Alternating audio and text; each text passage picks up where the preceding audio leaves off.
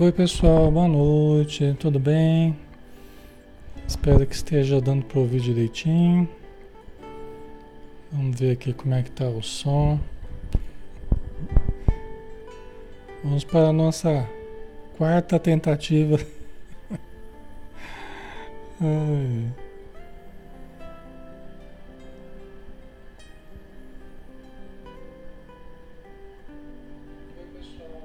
Bom, o som tá ok, né? Já deu para ver que tá, tá ok. Ai, ai. É isso aí, né? Confia e segue. Boa noite, pessoal. Vamos começar, né? Já 20 horas, 6 minutos. Então vamos dar início ao nosso, nosso estudo da noite. Vamos convidar a todos para fecharmos os nossos olhos, né? Para buscar a luz da oração. Senhor Jesus, abençoa o nosso estudo, abençoa os nossos lares, abençoa os nossos familiares, Senhor, e abençoa os espíritos em torno de nós, aqueles ligados ao nosso passado, a quem nós ofendemos um dia e que estão em torno de nós ainda requisitando o amor que nós não lhes demos no passado, a atenção, o carinho que nós lhes negamos. E que hoje possamos então exercitar a compreensão, a paciência, o amor, a caridade, que possamos exercitar a benevolência, não apenas para com eles, mas também para com todas as outras pessoas que estão na nossa vida em todos os lugares, participam da nossa existência, seja no plano físico ou no plano espiritual. Que a tua bondade nos envolva, que o teu amor nos ilumine, que a tua paz nos abençoe, Senhor, hoje e sempre. Que assim seja.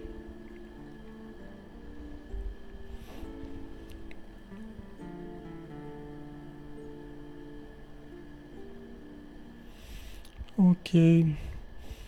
Como é que tá o som aí, pessoal? Tá pelo menos estava ok, né? Só assim já. É, o som tá ok, né? O som tá ok, né? É, isso faz parte, pessoal. Essas dificuldades, a gente faz estudos ao vivo assim há mais de 14 anos, entendeu? A gente já pegou estruturas muito mais precárias, né? Tanto em termos de aparelhagem nossa, quanto em termos de, de, de estruturas de internet, a gente já lidou com, com outras situações, outros momentos muito mais complicados, né? Então não são alguns dias de dificuldade que fazem a gente esmorecer, tá? Então vamos lá, né? Vamos dar sequência. Nosso estudo no livro Confia e Segue. Tá aí a solução para a gente. Confia e segue, né? É o nosso segundo dia de estudo desse, dessa obra, né? Um livro de Emmanuel através de Francisco Cândido Xavier. E hoje o capítulo 1, né? Porque semana passada a gente fez a apresentação do livro, né? Então, capítulo 1, Monumentos Vivos da Fé. Tá? Vamos falar sobre esse capítulo 1, então, né? E aí Emmanuel, Emmanuel começa nos dizendo, né? Amar sem exigir compensação. Primeira recomendação que ele nos dá né? Primeira recomendação que ele nos dá é, nesse capítulo 1, Monumentos Vivos da Fé. Primeira recomendação: amar sem exigir compensação. Né? Que é um desafio para nós, né? Porque o nosso amor ele ainda é muito mesclado de necessidades egóicas, né? de necessidades instintivas. Dizem os espíritos que é como o ouro o nosso amor é como ouro no meio de uma porção de cascalho ainda dos sentimentos inferiores que nós ainda trazemos, né? Das necessidades ainda mesquinhas que nós trazemos. Então, muitas vezes a gente ama ou a gente pretende amar, mas expressa muitas das nossas carências, expressa muito, né, da nossa necessidade de compensação, de troca, né? Como se o amor, né, fosse mais uma barganha que a gente fizesse, né? E como se o amor fosse, fosse um presente que a gente desse para quem merecesse. Mas na verdade é, é, é justamente a princípio quem menos merece que a gente mais precisa amar. Porque é a pessoa que mais necessita de amor, né? Então, por isso, amar sem exigir compensação. Né? É o aprender a amar, aprender a amar como um canalizar das forças do alto, do amor divino, que nós estamos mergulhados no amor divino, né? Então, é nos tornarmos canal para o amor. Né? Não nos preocuparmos com o retorno do amor. Por quê? Porque o simples ato de canalizar a energia do alto já é o nosso prazer, já é o nosso bem-estar, já é a nossa saúde. Por isso que São Francisco de Assis, ele é melhor amar do que ser amado, né? Porque quando a gente percebe que ali está grande, o grande remédio para a nossa alma, que é o amar, né? Quando a gente fica esperando ser amado, a gente não amadurece, a gente não se desenvolve, a gente não não cresce espiritualmente, né? Quando a gente começa a amar, ao invés de ficar esperando ser amado, né? Aí a gente começa a se desenvolver, né? Então amar sem exigir compensação, tá? É, aí é preciso amar da, da forma correta, né? Nós canalizarmos mesmo a, a força divina, a energia divina, os significados profundos da vida, para que o nosso amor seja uma doação, né? não seja uma troca, né? vamos dizer assim. Tá? Mas nisso, pessoal, está está uma energia muito curativa, viu? Uma força muito curativa. E aqui não está apenas uma, um amor conjugal, tá? Vamos entender amor aqui como algo muito mais amplo, muito mais livre do que apenas a relação conjugal, né? Nós podemos amar a todas as pessoas, crianças, idosos, às vezes num mendigo na rua, nós podemos ajudar, podemos gerar benefícios, né? Esse amor fraternal, esse amor caridade, beneficência, né? Que nós precisamos aprender. É uma energia muito curativa essa aqui, tá? E quanto mais a gente a gente exercita, mais a gente a gente vai canalizando a força divina, né? Por isso que a gente não precisa se preocupar, ah, mas eu, será que eu tenho amor, né? Eu não tive amor, eu não posso dar, não. É que o amor não é algo que a gente juntou durante um tempo e agora a gente dá aquilo que a gente juntou. Não é exatamente assim né? Mas é aquilo que a gente canaliza. E canaliza do manancial inesgotável de Deus. Ou seja, não acaba nunca.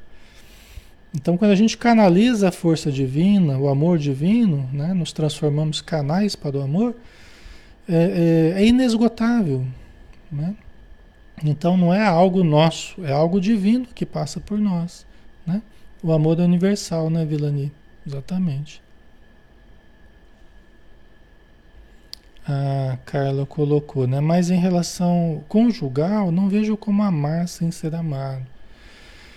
Olha, a princípio eu concordo com você. A princípio eu concordo com você. As dificuldades que se enfrenta para exercer um amor dessa forma, mas eu vejo muitas pessoas fazendo isso. Entendeu? Eu vejo muitas pessoas, eu encontro com muitas pessoas já praticando isso. Tá? As almas mais elevadas, elas fazem isso.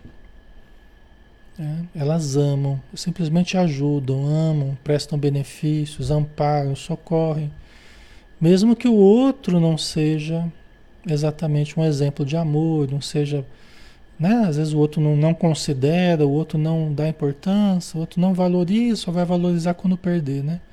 Só vai valorizar quando a morte né, levar o seu companheiro, a sua companheira, né? Muitas pessoas já fazem isso, Carla, tá? Muitas pessoas já fazem, né? Porque é justamente a característica das grandes almas, né? É que a gente fica esperando assim, né? Eu faço para o outro, outro faz para mim, né? A gente fica esperando essa reciprocidade, né? Mas as pessoas que vão amadurecendo mais, elas começam a fazer e se sentem bem por fazer, e o outro não dá muito retorno, mas ela continua fazendo, né? Continua ajudando, tá? Tem situações muito complexas, né, pessoal? Eu concordo. Existem relações muito complexas e às vezes até difíceis de serem compreendidas no, na nossa perspectiva material, assim, sabe? Tem relações que para nós ainda são impenetráveis, assim, no sentido mais profundo. É porque há uma relação entre as pessoas ali de muito tempo, né? Muitos séculos, tal. Mas esse é um amor que a gente vê que existe, sabe? Existe muito. Aí vamos continuar aqui, né? Colaborar para o bem nos lugares onde o mal se nos afigure solidamente instalado. Né? Colaborar para o bem, você ficar firme, trabalhando no bem, fazendo o bem, com uma conduta reta, né?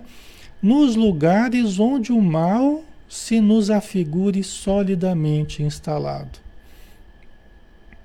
Porque a primeira, o primeiro ímpeto nosso, muitas vezes, é de fugir, né? É de fugir, às vezes é no trabalho, ou mesmo em casa, ou em alguma instituição, né? Que você acha que o mal ali está é solidamente instalado. Aí é dá aquela vontade de fugir, né? É o primeiro ímpeto, às vezes, que dá em nós é a vontade de fugir. Né? Principalmente se a gente está acostumado a lidar com os problemas tentando usar o método da fuga. Que às vezes a gente cria esse hábito né? de lidar com os problemas através do método da fuga. É um método enganoso, né? A gente precisa sempre lembrar que é um método enganoso. Por isso que, ela, por isso que o Emmanuel fala aqui, né? Colaborar para o bem, quer dizer, a gente continuar fazendo o bem, continuar colaborando para o bem nos lugares onde o mal se nos afigure solidamente instalado. Né? Por quê? Porque se a gente acha que ali naquele momento, naquela situação, naquele lugar, o mal está solidamente instalado, estruturado, é sinal que mais precisa da presença do bem do que em outros lugares. A não ser que a gente queira chover no molhado, né? Como diz o, o dito popular, né? Se a gente quer chover no molhado, né? Ou seja, se a gente quer ficar, né? é, trabalhando onde, onde não precisa exatamente, porque ali já está estruturado bem, as coisas já estão melhores, já estão mais tranquilas, né? A gente pode fazer isso, mas vai ser mais necessário onde há maior necessidade. Concordam? Né? A Regina colocou: esse é um momento que muitas vezes procuramos fugir. Exatamente, Regina. Por isso a importância de dessa mensagem aqui, né? Dessa, dessa, desse estímulo de Emmanuel. O momento atual é um momento que muitos estão conscientemente ou inconscientemente querendo fugir. Né? Muitos estão se retraindo num sentido negativo, não no sentido positivo, né, de introspecção, mas estão se retraindo, né, se isolando no sentido de fugir da convivência, de fugir, né? E muitas vezes perdendo oportunidades de ajudar, mas ajudar da forma correta, né? Com o bem, né? Que é o que o Emmanuel está propondo aqui, né? Nós estamos falando sobre ó, o capítulo primeiro, né? Monumentos vivos da fé. Né? Monumentos vivos. Como é que a gente faz para nos tornarmos um monumento vivo da fé?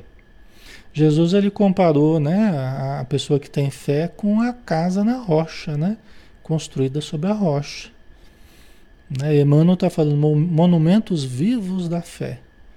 Nós podemos nos tornar uma estrutura viva de fé, de, de expressão de fé. Né? Então,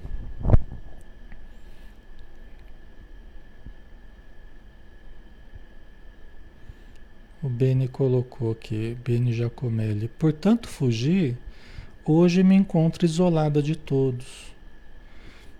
Né? Eu agradeço o seu, seu testemunho, é, Beni né? a sua sinceridade aí. É muito importante, né? que é justamente o que a gente está dizendo. Né? Se a gente vai levantando muros, daqui a pouco nós estamos todo emparedado. Nós emparedamos a nós mesmos, né? Isso que é interessante. A gente vai levantando, fala, ah, isso eu não quero, isso eu não. Né? A gente vai se afastando de toda e qualquer expressão do mal, que a gente considera do mal, né? E daqui a pouco nós estamos sozinhos, emparedados para todo lado, isolados, né? Solitários, né? E a nossa alegria Importante a gente lembrar, né? Que dizem os espíritos que todo o equilíbrio da alegria em nós, todo equilíbrio da alegria em nós, é resultado da convivência, das trocas energéticas que nós trocamos com, pessoa, com as pessoas, que é a troca de amor. Né? Quando nós permutamos amor, quando nós trocamos energias com as pessoas, isso equilibra a, a nossa alegria. Entendeu? Então, muito importante a, a convivência, né? As trocas com as pessoas. Oi, pessoal. É, aqui para mim não travou, não, tá? Deve ser uma região específica aí, porque Aqui não travou não. A geração, né? Porque eu acompanho com o celular aqui também. Então tá gerando aqui, o celular tá captando e não teve nenhum travamento não, tá? Ok. Então vamos lá. É, tá normal, né? Para muitas pessoas tá normal aí. Então continuando, né? Como é que nós nos transformamos em monumentos vivos da fé? Aguardar sempre o melhor, ainda mesmo nas piores situações. Né? Estão vendo que cada frase dessa aqui, ó, pessoal, isso aqui é altamente terapêutico. Cada frase dessa aqui é uma drágia, é um comprimido espiritual que a gente toma. tá? Se a gente refletir profundamente, se a gente fixar isso aqui, ter isso aqui como um referencial, cada frase dessa é terapêutica, tá? Não é à toa que a gente está fazendo esse estudo aqui. Tem um sentido terapêutico, né? Então, aguardar sempre o melhor, ainda mesmo nas piores situações. O que quer dizer isso? Mantermos uma atitude positiva, mantermos uma atitude otimista. Não quer dizer nós sermos alienados, né? Sermos excessivamente otimistas, né? No sentido de totalmente fora da realidade, mas nós mantemos a boa vontade, mantemos o otimismo, mantemos a esperança, a confiança na mudança, na melhora, na vitória, né? Então, aguardar sempre o melhor, ainda mesmo nas piores situações. Por quê? Qual é o mérito qual é o mérito da gente pensar positivo ou da gente ser otimista quando tudo está sorrindo para nós, né? Quando tudo está sorrindo, quando tudo está favorável, quando os ventos estão favoráveis, quando tudo está favorável. Qual é o mérito? Né? Não há praticamente esforço nenhum. Né? Não há praticamente esforço nenhum. Ainda tem gente que consegue, né? Quando tudo está favorável, a pessoa ainda está pessimista, tá, mas ok, né? Mas vamos em frente, né? Aguardar sempre o melhor, ainda mesmo nas piores situações. Nas piores situações é que nós precisamos manter a fé, manter a convivência, a manter a, o otimismo. Né? A confiança, isso que eu ia dizer, né? Nos momentos piores, nos momentos mais difíceis é quando exige mais da gente manter o foco, né? no que a gente quer melhorar, no que a gente quer conquistar, no que a gente quer ajudar, não é? Ok, pessoal? Faz sentido para vocês? Tá? A Lene colocou aqui, Lene Godoy. Tudo muda quando praticamos a gratidão, mesmo nos momentos difíceis. A vibração se eleva e atraídos, atraímos coisas compatíveis com essa energia. É verdade, né? Ok? É por aí mesmo, né? A Joana de Anjos diz para a gente mentalizar das coisas positivas, mentalizar no futuro que a gente quer, né? Imagine um cenário futuro. Ah, eu quero em tanto tempo estar assim, assim assado. Né? Quero estar trabalhando, eu quero estar com saúde, eu quero me recuperar, eu quero ficar bem, eu quero que o planeta esteja melhor. Mentaliza esse cenário futuro positivo, né? Qual é a ideia? É a ideia de imaginar esse cenário, trazer para o presente, materializar isso, ir materializando, né? Ir concretizando isso. Nós vamos plasmando a imagem, vamos plasmando o que a gente quer de saúde, de bem-aventurança, de mudança, né? Entendeu? Isso é o que a gente quer, né? A Nayara colocou muito sentido, porém muito difícil. Aí eu costumo dizer assim, Nayara, quanto maior a dificuldade, maior é a necessidade. Né? Quanto maior, por exemplo, a gente fala assim, vamos meditar. Aí, ah, Alexandre, é muito difícil porque meditar não consigo ficar parada. Quanto mais dificuldade a gente tem para meditar, maior é a nossa necessidade. Porque é sinal que nós estamos mais fora daquilo que precisava. Vamos relaxar. Ah, eu tenho dificuldade de relaxar.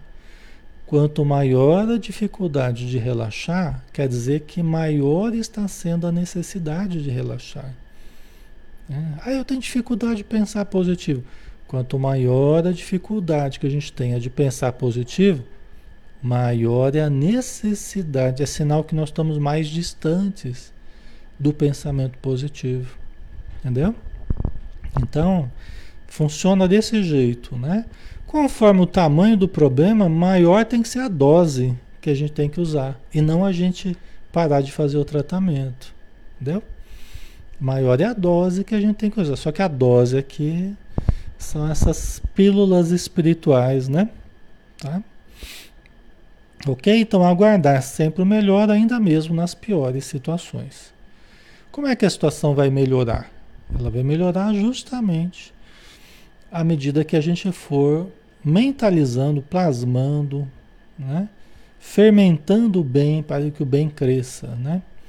Em nós e também se irradie fora de nós. Tá?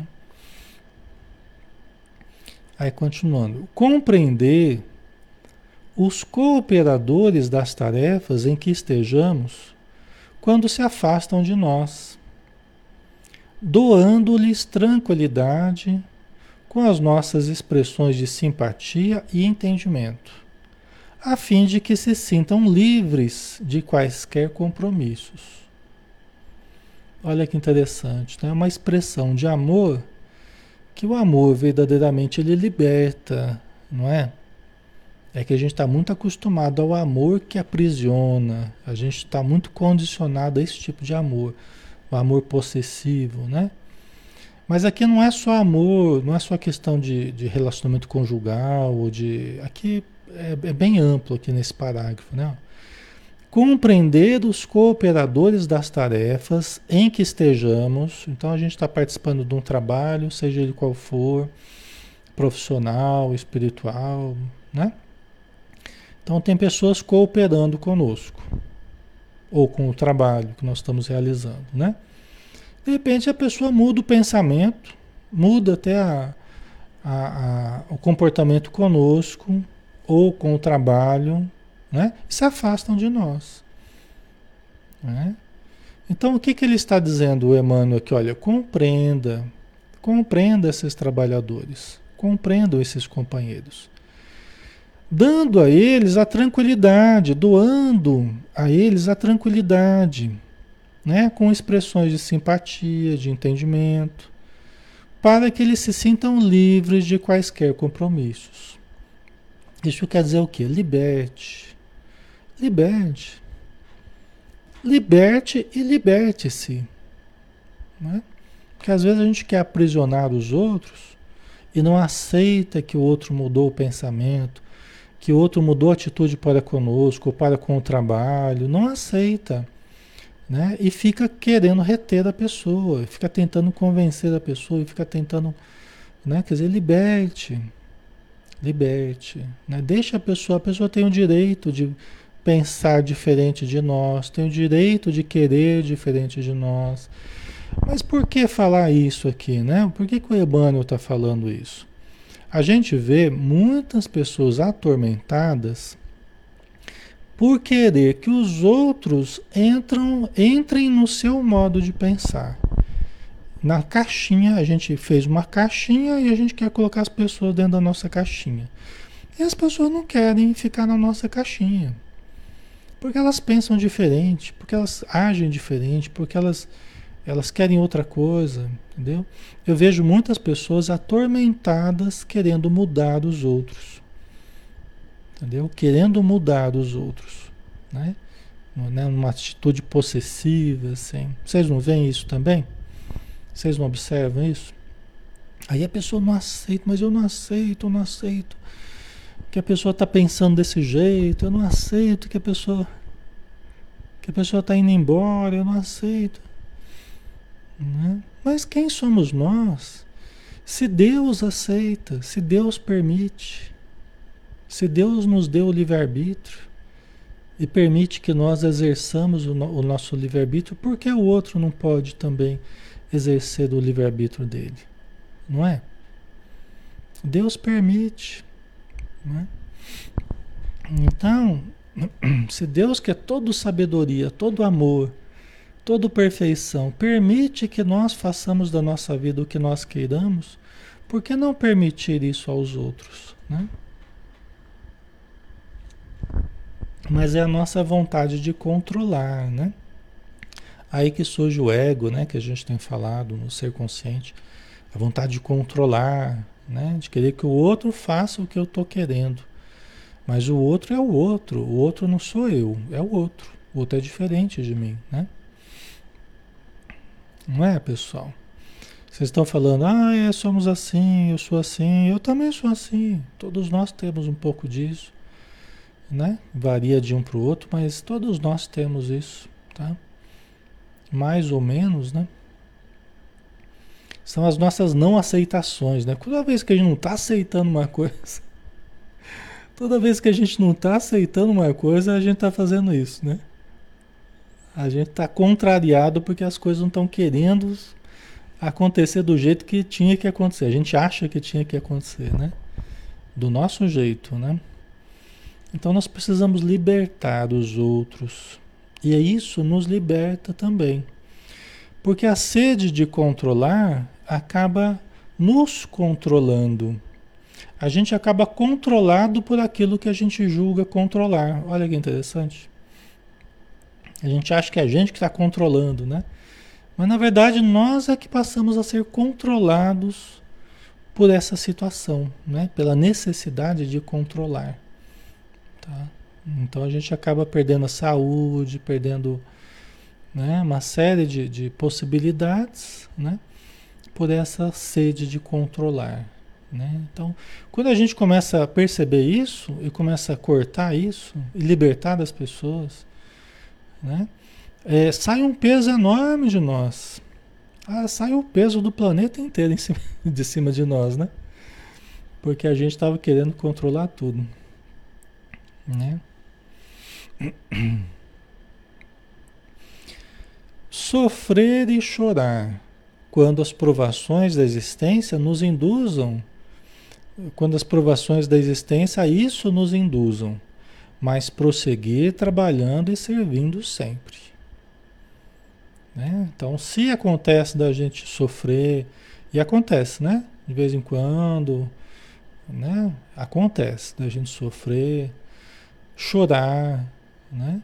Acontece, né? Faz parte das, das provas, faz parte das dificuldades. É aquele martelinho nos trabalhando, né? Para moldar em nós o ser renovado, o ser, né? Mais harmonizado. Então é aquele martelinho que a vida vai trabalhando a gente, né? Ok? Mas né? Sofrer e chorar quando as provações da existência isso nos induzam. É normal. Tá? É normal que aconteça isso. Mas prosseguir trabalhando e servindo sempre.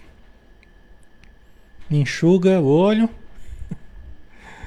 Enxuguemos os olhos. Lava o rosto. E vamos trabalhar. Porque ali está ali está a solução para tudo que a gente precisa. A, solução, para tudo que a gente precisa. Continuar trabalhando, continuar servindo. A situação está difícil? Continuar trabalhando, continuar servindo. A situação está mais amena? Continuar trabalhando, continuar servindo. Né? Ali está a solução que a gente precisa. Tá? Por quê? É, a Sabrina colocou um dia de cada vez, exatamente. Um dia de cada vez. Por quê? Porque se os sofrimentos e os choros, eles têm relação com o nosso passado de erros e até o nosso presente, muitas vezes de erros também, qual é a solução? É a busca do bem. É a única solução. É a busca do bem. É o fazer do bem, é o pensar no bem, é o trabalhar no bem, é o servir no bem. Entendeu? Então não há outra solução para o nosso sofrimento, para as nossas dores, né? senão continuar no bem. Tá? Se o mal foi a causa né, do nosso desassossego de hoje, das nossas frustrações, decepções, é o que a gente fez no passado, hoje nós temos que fazer diferente disso. Então nós temos que trabalhar no bem. Entendeu? Então, assim, a situação apertou, a situação complicou, ficou mais pesada, ficou mais difícil. Trabalhar e servir mais. Né? Surgiram sofrimentos, surgiram dificuldades, trabalhar e servir mais. Trabalhar e servir mais. Entendeu? É, às vezes a gente quer a liberdade, a gente quer a liberdade de tudo, só que não existe a liberdade de tudo. Entendeu? A gente entra num pensamento libertário. pensamento libertário é um pensamento que quer se libertar de tudo. Só que é uma ilusão. Por quê? Porque sempre nós vamos estar presos a certas contingências. Então, na verdade, o bem aí não é a gente estar livre de tudo, não é. Né? Paulo de Tarso falou em cadeias, mas livre. Ou seja, ele estava preso, mas intimamente ele se sentia liberto. A verdadeira liberdade é a gente estar livre do erro. Não é exatamente estar livre das pessoas, estar livre das contingências, é estarmos livres do erro, dos erros que nós mesmos cometemos. Então, quando a gente começa a focar no bem, nós estamos nos libertando do mal, né? Do mal que nós poderíamos fazer. Nós estamos focando no bem. Então isso não nos aprisiona, isso não é a prisão. Né? Se for, somos prisioneiros, que nem Paulo, né? Somos prisioneiros do Cristo. somos prisioneiros do Cristo. Eu prefiro ser prisioneiro do Cristo do que, do que de outras forças, né? Eu prefiro ser prisioneiro do bem Escravo do bem. Olha aqui, até poético, né? Escravo do bem. Eu prefiro, né? Do que ser escravo do mal. A gente, a gente, a neutralidade é uma, é uma quimera, né? É uma ilusão. A neutralidade é uma quimera, né? Não existe neutralidade, né? Deixar de fazer o bem já é, já é fazer o mal, né? Já é perder oportunidades, né? Perder tempo, potenciais, não é? Vocês também, né? Vocês gostariam de ser prisioneiro de Jesus, né? Aqui não estamos falando em termos fanáticos, não. Não é, não é isso, não. Não é beatice nossa, não. Mas é a realidade, né? É a realidade. Então, quando a gente começa a viver conforme parâmetros, né? É, mais elevados, a gente não está livre de compromissos, livre para a gente fazer só os nossos desejos.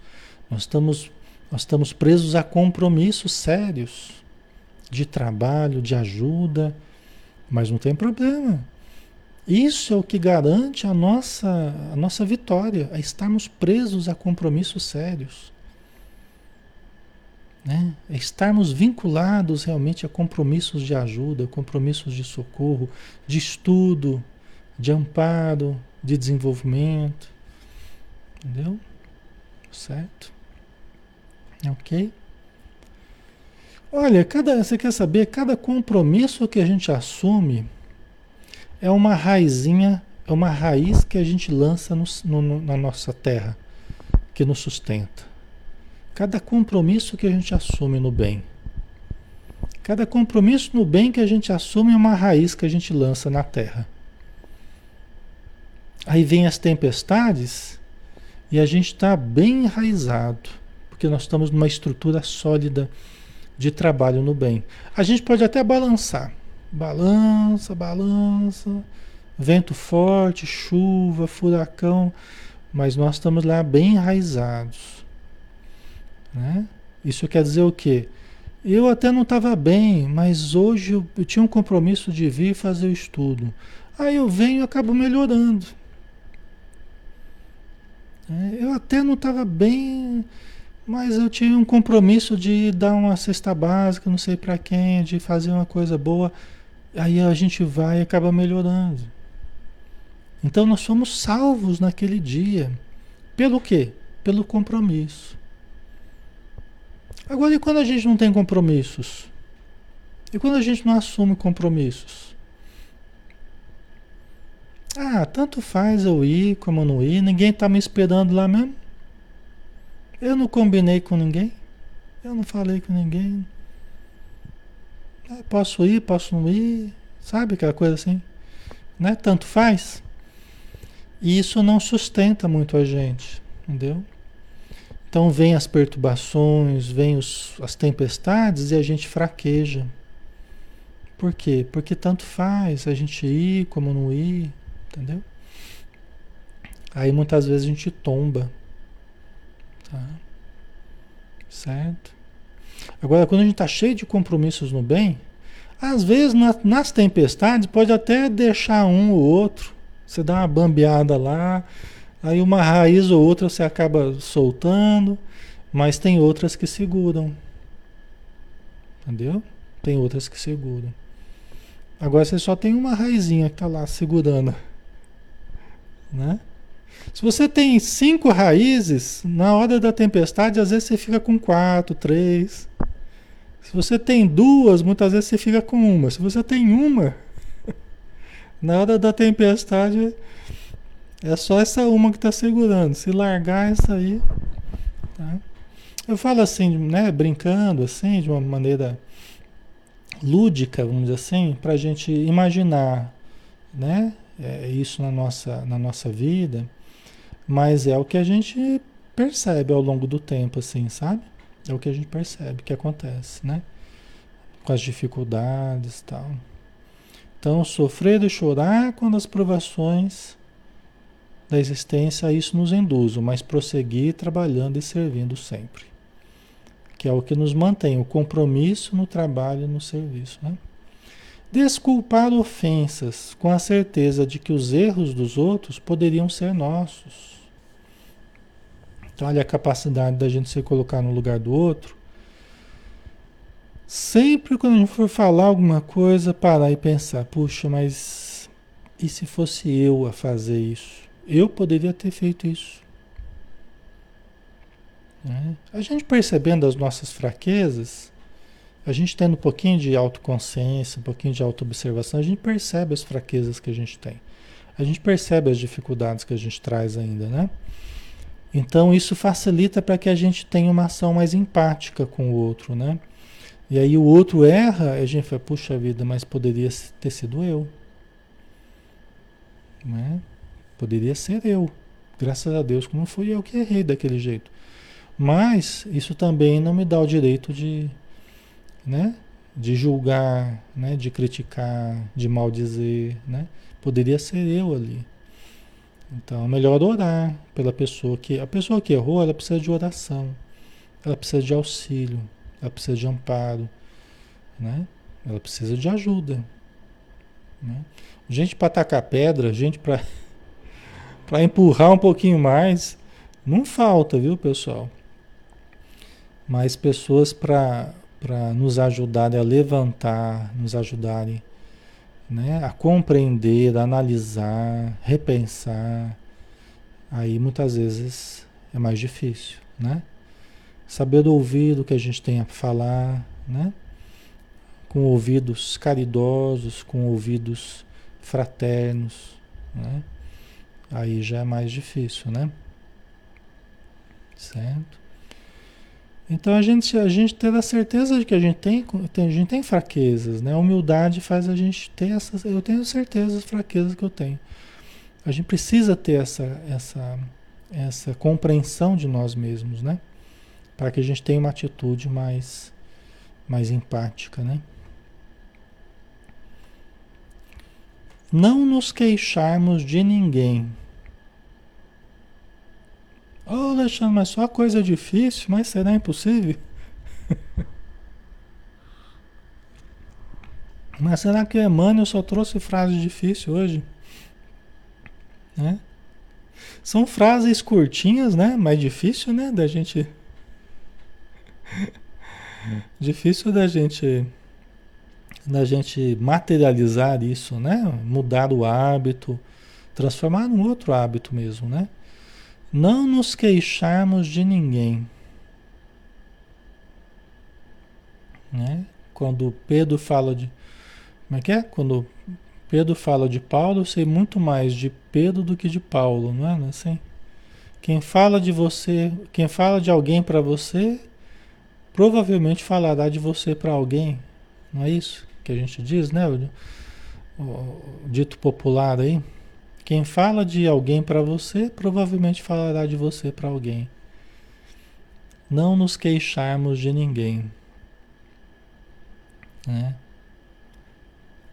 O meu pai, meu pai ele falava sempre assim, ele está vivo ainda, né? De vez em quando ele assiste aqui, participa com a gente tal. E às vezes ele contava pra gente assim, ah, fulano veio falar de alguém, veio falar para mim de uma pessoa, né? Veio alguém falar para mim de uma pessoa, tal. Aí a meu pai falava assim. Aí eu falei para a pessoa assim, olha, é, a pessoa, pois ela fala tão bem de você. ela fala tão bem de você. Ela tava falando para outro dia mesmo ela tava falando bem de você. Aí a pessoa, não, não, até que ela, até que ela é uma pessoa boa, tá? é uma pessoa boa, né? Não, eu gosto dela, eu gosto, só que a pessoa já dá aquela entortada já, né?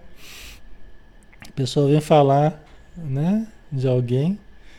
Aí fala, não, mas a pessoa falou tão bem de você outro dia e tal. Né? Não nos queixarmos de ninguém, né? Aliás, não é bom a gente se queixar de nada, né? De nada nem de ninguém. Outro dia a gente estava falando né, com a Joana de Anjos, né? A Joana de Anjos estava falando da, das queixas, né? Da lamentação tal. Tem uma outra aqui, ó. Respeitar a liberdade alheia. Isso aqui a gente já falou hoje, né? Acho que já está até bem, bem desenvolvido esse assunto aqui. Respeitar a liberdade alheia respeitar a liberdade alheia. Não quer dizer que nós não devamos, por exemplo, às vezes tem um filho que está lá com a música super alta no quarto. Né? Às vezes você precisa, ó, fulano, por favor, né? Respeite a liberdade alheia, né? Aí a gente tem o dever de ensinar o filho, né? Ó, respeite a liberdade alheia, filho. Né? Então os outros também têm, né? Também tem a sua liberdade, né? Os outros também têm os seus direitos, tal, né? Mas em muitas ocasiões é o que a gente tinha falado anteriormente, né? É respeitar o livre-arbítrio dos outros, é respeitar as escolhas dos outros, né? Então a gente não querer controlar tudo e todos, né? Então a gente já desenvolveu isso aqui, né? Certo. Abençoar e auxiliar sem exigências a todos aqueles que não nos aceitem os princípios e nem pensem por nossa cabeça. A gente já falou um pouquinho sobre isso também. Abençoar e auxiliar sem exigências. Né? Gente, a gente vai aprendendo cada dia, cada dia a gente vai aprendendo lições nesse sentido. Cada dia uma coisa nova. E daqui a uns anos mais coisas vão acontecendo. É com esposa, com marido, com filho, com pai, com mãe. A vida é um constante aprendizado, vocês sabem disso, né? Às vezes a gente acha que já viveu algumas coisas, aí daqui a pouco você vê umas coisas diferentes que forçam você a aprender coisas novas, né? Então, abençoar e auxiliar sem exigências. Porque a gente quer ajudar, mas a gente às vezes quer colocar as nossas exigências para ajudar. Né? E nós podemos ajudar dentro do que a pessoa quer que a gente ajude. E dentro do que a pessoa permite que a gente ajude. Não é? Nós não precisamos ajudar mais do que a pessoa quer que a gente ajude. Mais do que a pessoa permite que a gente ajude. A gente quer ajudar na força, na marra, né? Não, eu vou te ajudar na marra. né? Eu vou fazer você ficar bem na marra. Não vai dar certo. Não vai dar certo. Às vezes a gente aproveita a fragilidade do outro para a gente impor as regras né, para a vida do outro. Mas isso não é correto. Né? Não é porque o outro está numa situação de fragilidade que nós vamos querer dizer agora o que a pessoa vai fazer ou não. Ainda assim, a pessoa tem livre-arbítrio. Nós podemos propor, mas não impor. Né? Isso acontece muito com filhos, né? Às vezes a gente quer que o filho, a gente quer ajudar o filho da nossa maneira, do jeito que a gente quer, e às vezes o filho quer de outra, né? Então é, tem que saber ajustar coisa aí, né? Abençoar e auxiliar sem exigências a todos aqueles que não nos aceitem os princípios e nem pensem por nossa cabeça. Então você quer ajudar com o espiritismo. Não, porque o Espiritismo é, é, é divulgar é a maior caridade que eu posso fazer. Tá? É a maior caridade para com o Espiritismo. Existe um, um, um entendimento equivocado aí. É a maior caridade que nós fazemos para o Espiritismo. Por quê? Porque o Espiritismo, como doutrina, a maior caridade que a gente pode fazer pela doutrina é a divulgação dessa doutrina, né? Senão ela morre, senão ela ela não é conhecida pelas pessoas.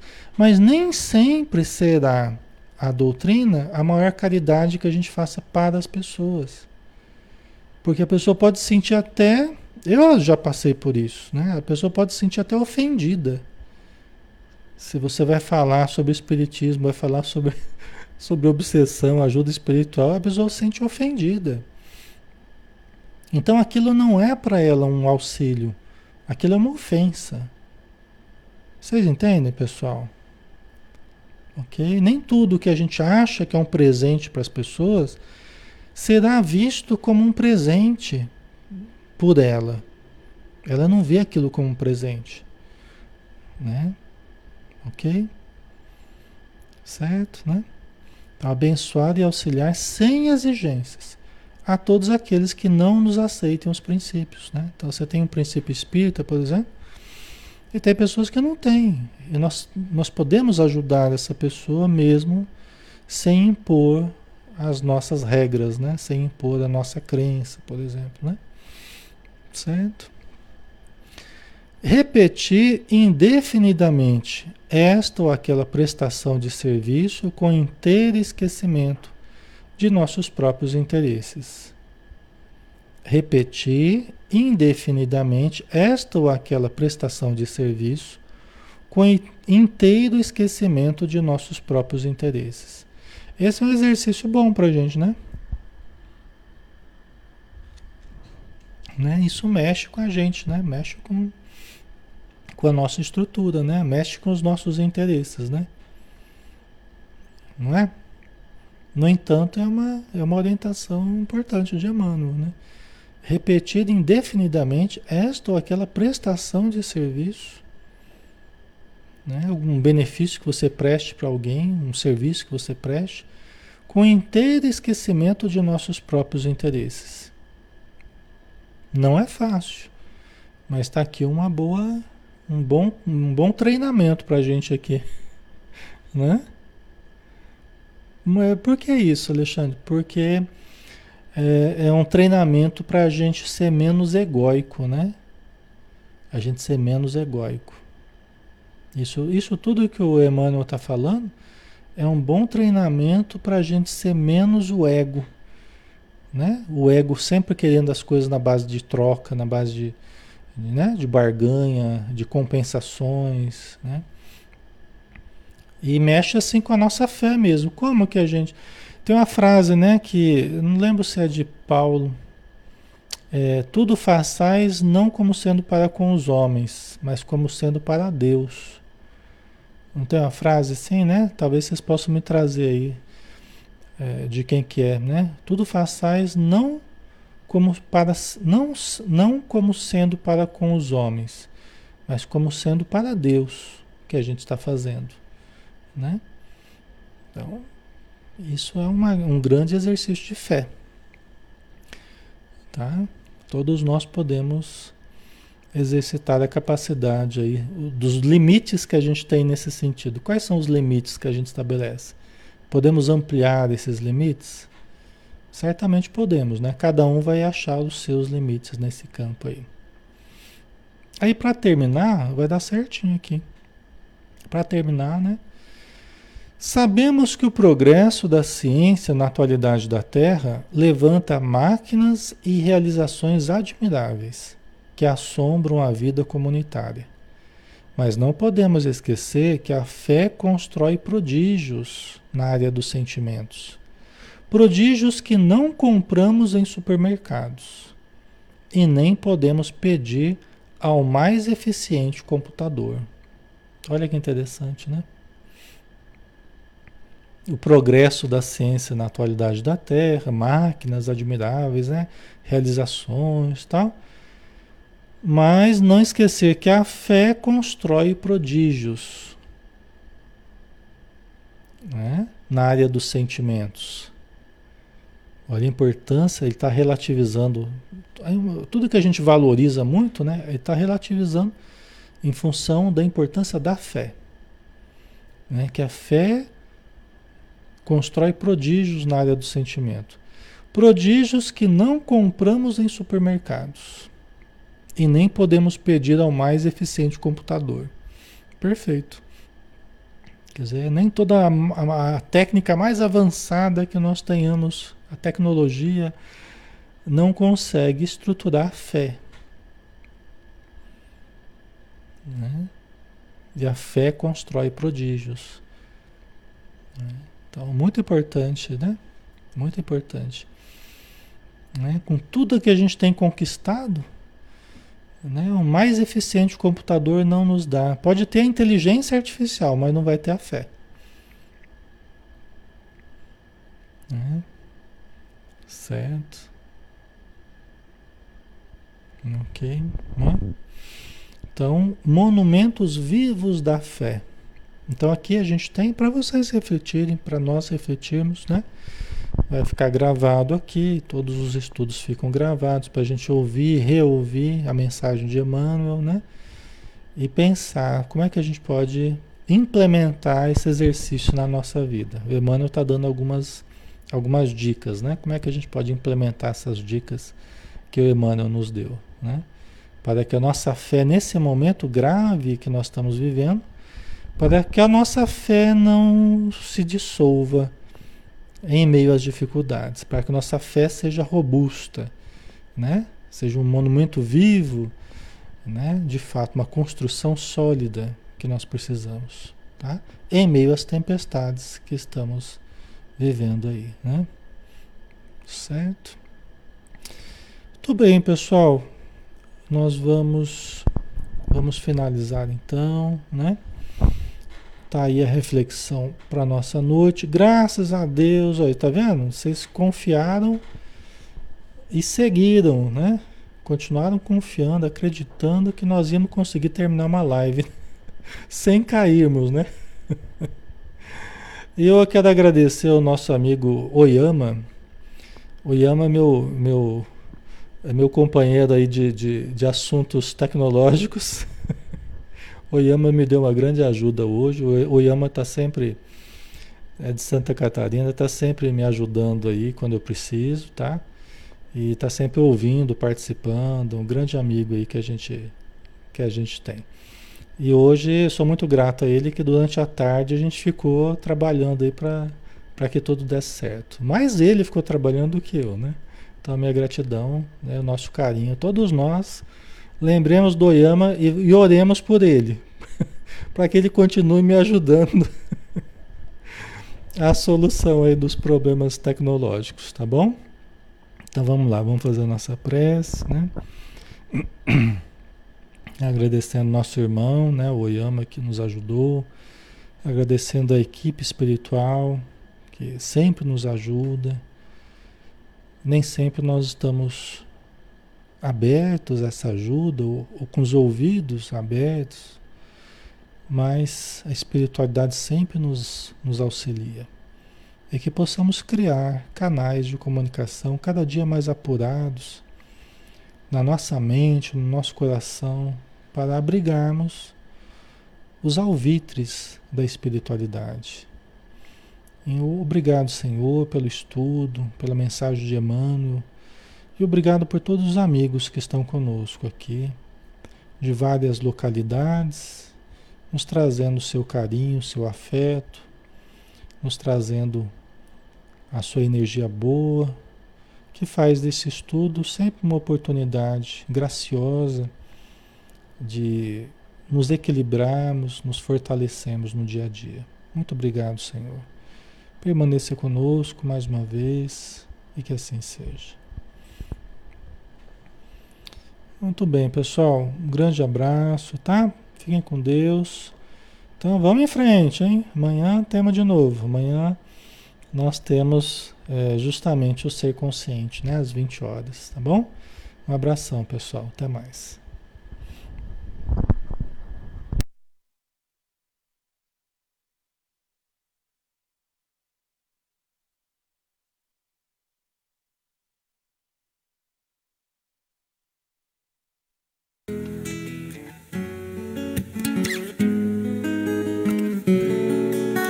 Um lugar dentro do seu coração onde a paz ele mais que uma lembrança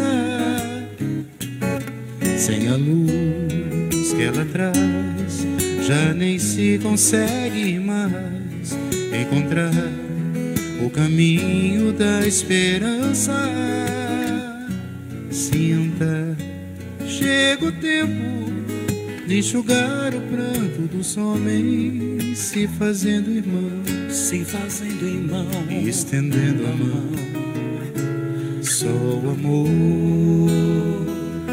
muda o que já se fez, e a força da paz junta todos outra vez. Venha, já é hora de acender a chama da vida e fazer a terra inteira feliz.